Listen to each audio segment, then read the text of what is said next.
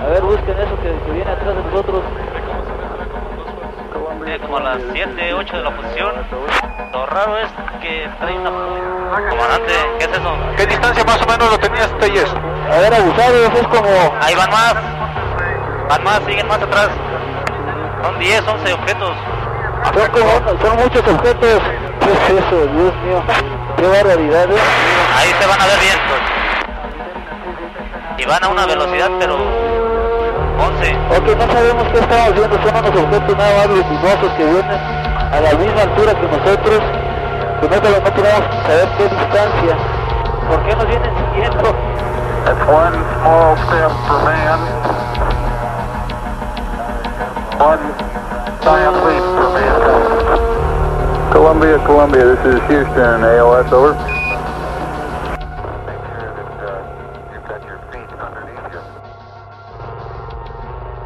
Carajos hay allá afuera?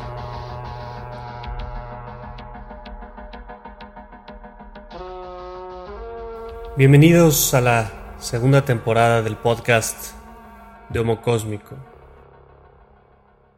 He decidido hacerlo sobre perspectivas de la vida extraterrestre y del origen de la vida en este planeta.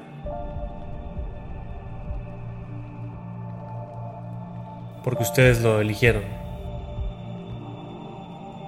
En este podcast, en esta temporada, vamos a hablar sobre las probabilidades de que exista vida en otros planetas, vida inteligente. Vamos a hablar sobre la paradoja de Fermi, de Enrico Fermi, sobre la ecuación de Drake. Vamos a hablar sobre los testimonios que existen en el disclosureproject.org, dados por astronautas, funcionarios del gobierno, incluidos algunos presidentes de Estados Unidos y de la Central de Inteligencia de Estados Unidos. Y vamos a platicar sobre las implicaciones que tendría para la historia del universo y de la vida en la Tierra el hecho de que estas descripciones clásicas de los alienígenas, de los extraterrestres, fueran verdaderas. Y finalmente vamos a hablar de... Vamos a intentar responder la paradoja de Fermi. Que lo que hace es preguntarse por qué si es tan probable que exista la vida extraterrestre inteligente no hemos tenido noticias de ellos. A todos nos gusta voltear a ver las estrellas y pensar sobre todo lo que puede haber allá afuera. Es difícil tratar de concebir la inmensidad de ese espacio y la lejanía que existe entre cada uno de esos puntos y nosotros y entre cada uno de esos puntos entre ellos. Son distancias que se miden en años luz, es decir, en el espacio recorrido por un cuerpo durante un año yendo a la velocidad de la luz. Pero incluso la velocidad de la luz es difícil, si no es que imposible de concebir por nuestras mentes humanas. 300.000 kilómetros por segundo. ¿Cuánto es 300.000 kilómetros? Sabemos que del Sol a la Tierra la luz tarda en llegar 8 minutos. ¿Pero qué significa eso? No podemos imaginarlo. Podemos ver el Sol durante el día, podemos ver la Luna y tratar de imaginar qué tan grandes son. Pero esas dimensiones no caben ni siquiera en nuestra imaginación. Los millones de kilómetros que hay entre el Sol y la Luna y nosotros significan poco para nuestras mentes. Podemos medirlas, pero no las podemos concebir. Y aún así, en una noche despejada, cuando no hay nubes y cuando la luz de las ciudades nos lo permite, podemos ver las estrellas y pasar de una estrella a otra con nuestros ojos en una fracción de segundo. A veces escuchamos hablar de la hipergigante roja, la Canis Majoris, de un radio 2000 veces mayor al del Sol. Y aunque son enormes, es difícil realmente de concebir ese tamaño, incluso cuando nos ayudan los videos de YouTube en los que vemos los planetas, las estrellas y los hoyos negros a escala. Todavía es mucho más difícil concebir el tamaño de nuestra galaxia en la que habitan más de 250 miles de millones de estrellas. Nuestra galaxia tiene un diámetro de lado a lado de 102 años luz. Es decir, si fuéramos a la velocidad de la luz de un extremo de la galaxia al otro, tardaremos 102 años en llegar. Un año galáctico para nuestro Sol, es decir, el tiempo que tarda en dar la vuelta a nuestro Sol, a la galaxia, como nosotros damos la vuelta al Sol en 365 días, dura 203 millones de años. Lo que significa que hace un año galáctico la Tierra estaba pasando por el periodo Jurásico, por la hegemonía de los grandes dinosaurios y por la decisión de Pangea, el continente que estudiamos cuando éramos pequeños, antes de que los continentes se separaran. Eso es un año galáctico, mucho tiempo para nosotros, un solo año para el Sol. Ahora bien, existen 200 mil millones de galaxias en el universo conocido. Algunas más grandes que la nuestra, otras más pequeñas, y eso es solamente el universo observable. Cuando tratamos de imaginar esta inmensidad de nuestro universo, necesariamente surge la pregunta, ¿qué carajos hay allá afuera?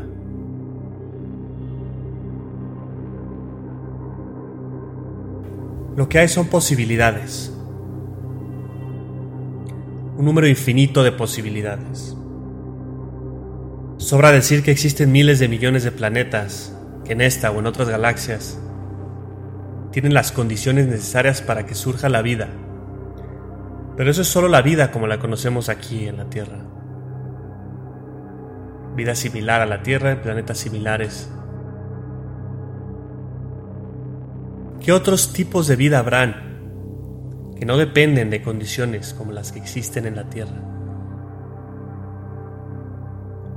Los científicos últimamente han logrado ver planetas similares a la Tierra, en estrellas, lejanas.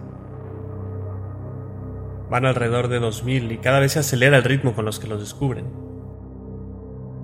Es difícil ver los planetas y estudiarlos por la intensidad de las estrellas en torno a las que giran. Pero independientemente de que los logremos ver con nuestros telescopios, sabemos que ahí están. ¿En cuántos de estos planetas similares al nuestro habrá vida similar a la nuestra? ¿Y en cuántos planetas habrá vida completamente diferente a la nuestra? Con la que no compartamos ni siquiera los fundamentos de proteínas de nuestro ADN sobre los que ha evolucionado la vida aquí. Y no me refiero a que no compartamos similitudes en nuestro ADN, sino que ni siquiera esas formas de vida dependan de una estructura similar al ADN. Entre tú y yo y un gato, es decir, entre los humanos y los gatos, hay 90% de similitudes genéticas. Entre tú y una mosca hay 61% de similitudes genéticas. Entre tú y un plátano o una lechuga hay 50% de similitudes. Es decir, en términos genéticos, eres 50% igual a un plátano. Y aún así, somos muy diferentes. Es posible imaginar una criatura con la que tengamos, no sé, por ejemplo, el 10% de similitudes genéticas. ¿Y qué tal hablar de una forma de vida inteligente con la que compartamos 0% de similitudes genéticas.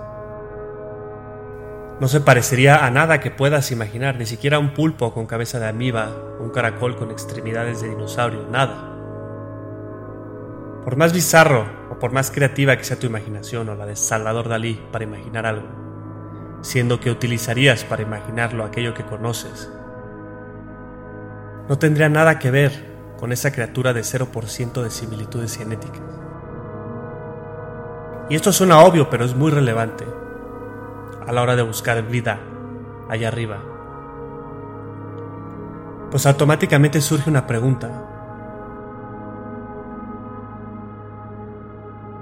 ¿Tendremos la capacidad de reconocer la vida si la tuviéramos enfrente de nosotros?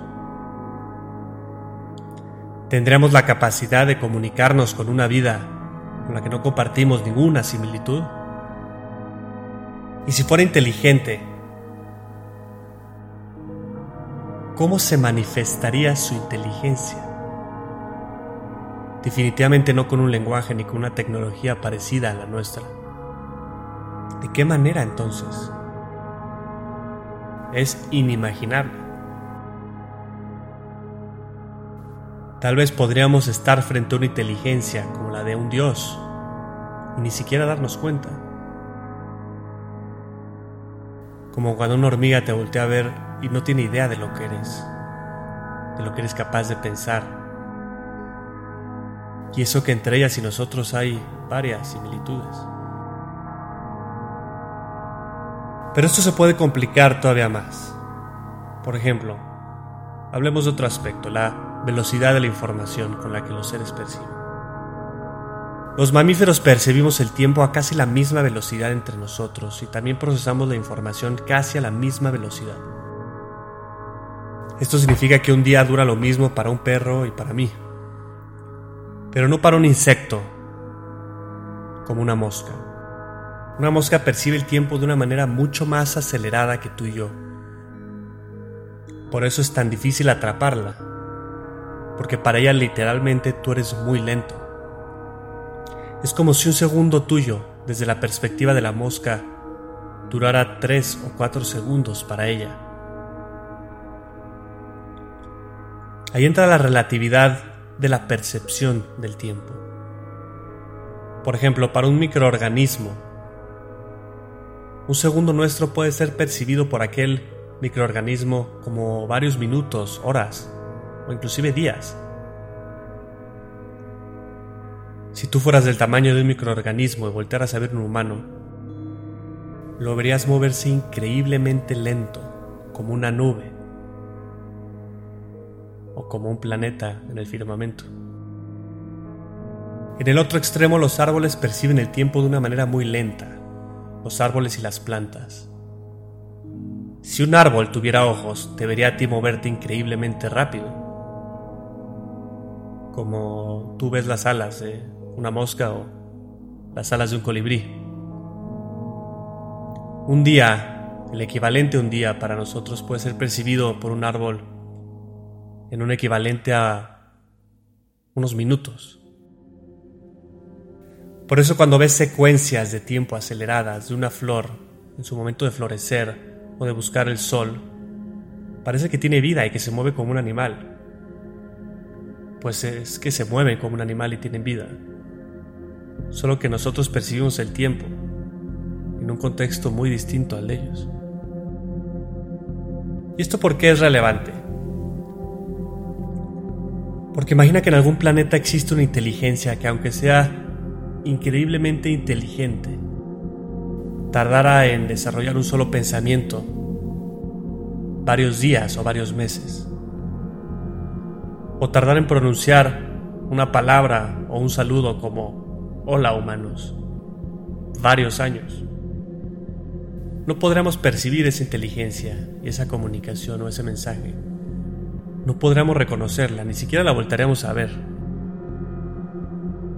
Esa es una de muchas barreras cognitivas que pueden existir entre formas de vida desarrolladas, desde árboles de la vida completamente distintos en condiciones completamente distintas. ¿Qué otras barreras cognitivas pueden existir entre los alienígenas y nosotros? Volvemos a lo mismo, es difícil imaginarlo. Y eso es muy relevante por la imagen de los extraterrestres que existen nuestra cultura general.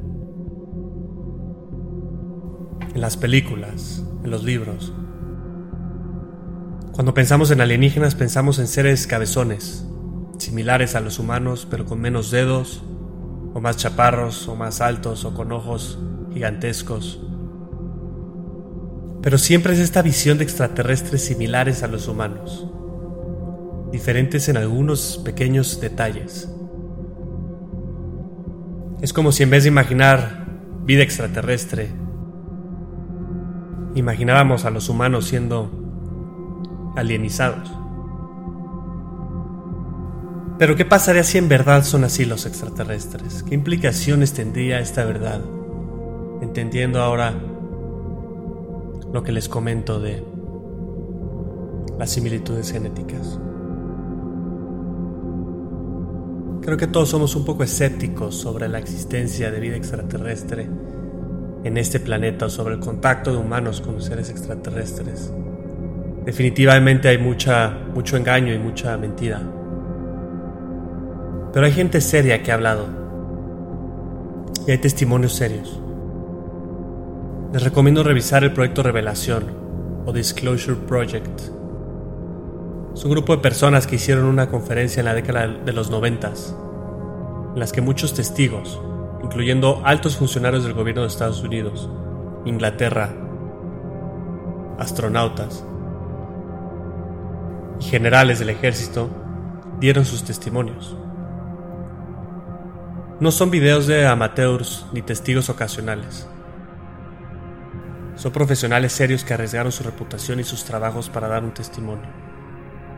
Y que lo hicieron porque lo consideraron necesario.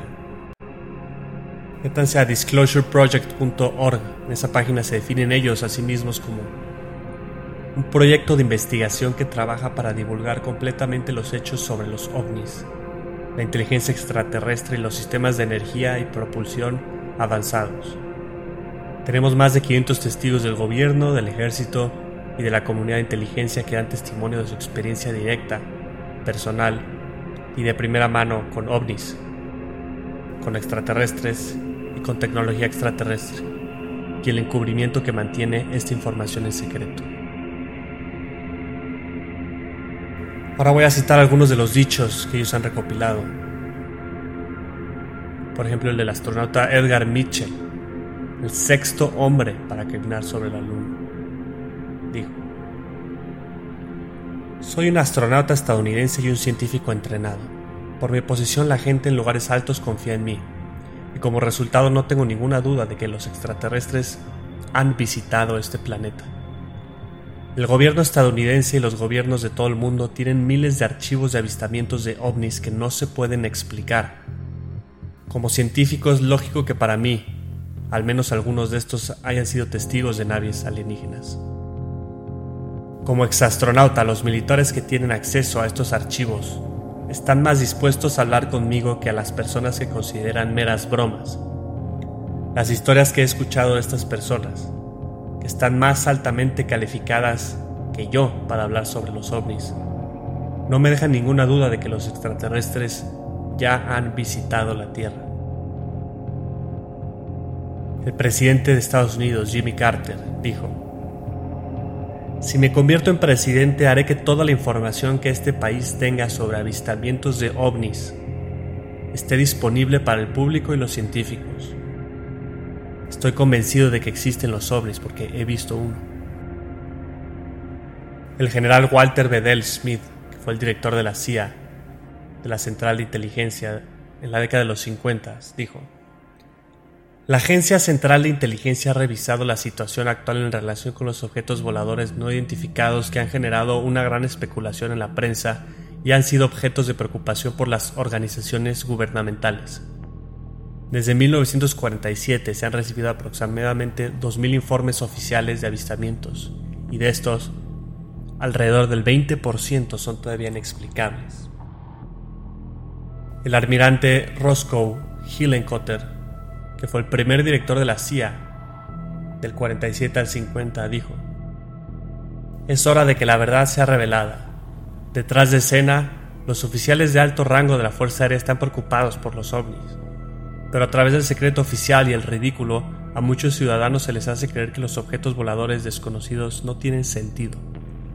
Insto a la acción inmediata del Congreso para reducir los peligros del secreto sobre los objetos voladores no identificados. Esas son todas las citas que voy a compartir aquí. Pero revisen esa página y esos documentos si quieren. Y lo comento porque estas situaciones dan lugar a dos posibilidades. La primera y obvia posibilidad es que todos ellos están mintiendo. Se pusieron de acuerdo, no han hecho contacto. Puede pasar esta posibilidad, pero es poco probable. Es poco probable porque muchos de esos testimonios son de gente muy seria, con conocimiento de primer tipo que consta en oficios del gobierno, que han tenido que ser desclasificados con los años. La segunda posibilidad es que simplemente no están mintiendo han hecho contacto con estos seres de los que hablo, que son similares a los humanos. Ahora, regresando a lo que hablábamos, de lo que significaría que estos extraterrestres sean efectivamente como la cultura popular los retrata y como algunos de los testimonios de estas personas los describen, surge una pregunta. ¿Por qué? ¿Por qué son tan similares a nosotros? ¿Por qué? Y solo se pueden dar dos respuestas a esta pregunta. La primera es que sea una coincidencia. Una coincidencia que consiste en que donde quiera que esos seres hayan evolucionado, por una coincidencia extremadamente improbable, el árbol de la vida haya llegado al mismo lugar allá que acá y haya generado una criatura que camina en dos piernas, tiene dos brazos, tiene dedos, una cabeza y una mente como la nuestra, con un proceso cognitivo similar al nuestro y una capacidad de procesar la información similar a la nuestra. ¿Cuáles son las posibilidades, las probabilidades de esto? Verdaderamente son muy escasas, lo que nos lleva a la segunda. No es una coincidencia. Y tanto esos extraterrestres como nosotros descendemos de un árbol genealógico en común que no surgió en la Tierra, sino en otro planeta y que después llegó a la Tierra. Lo que significa que los extraterrestres y nosotros estamos emparentados. Genéticamente son nuestros familiares. Entonces, si tan solo uno de los contactos hechos con extraterrestres es real. Y si se parecen, como los testimonios, a las figuras que conocemos, entonces, dado lo infinitamente improbable que es una coincidencia genética, podemos concluir tres cosas. Lo primero, ellos existen. Lo segundo, estamos relacionados a nivel genético con ellos. Y lo tercero, partimos de un mismo ancestro en común. Bien, ha llegado el tiempo de terminar este capítulo. En el próximo capítulo veremos las implicaciones de la existencia de este ancestro en común, el que llamaremos LECA, Last Extraterrestrial Common Ancestor o último ancestro en común extraterrestre. ¿De dónde viene? ¿De cuándo viene? ¿Cómo llegó aquí? ¿Podemos nosotros ser en realidad ese leca? ¿Cuándo se bifurcó el árbol universal de la vida? ¿En esta o en, o en otra galaxia?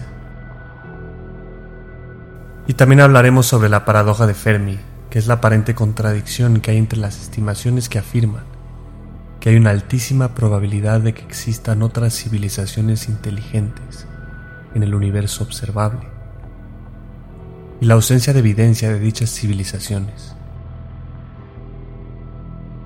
Daremos una respuesta a esa paradoja. Y es todo por hoy. Nos vemos en el próximo capítulo de este podcast de Homo Cósmico. No olviden compartirlo en sus redes sociales para que el mensaje llegue a más personas. Que tengan un bonito día.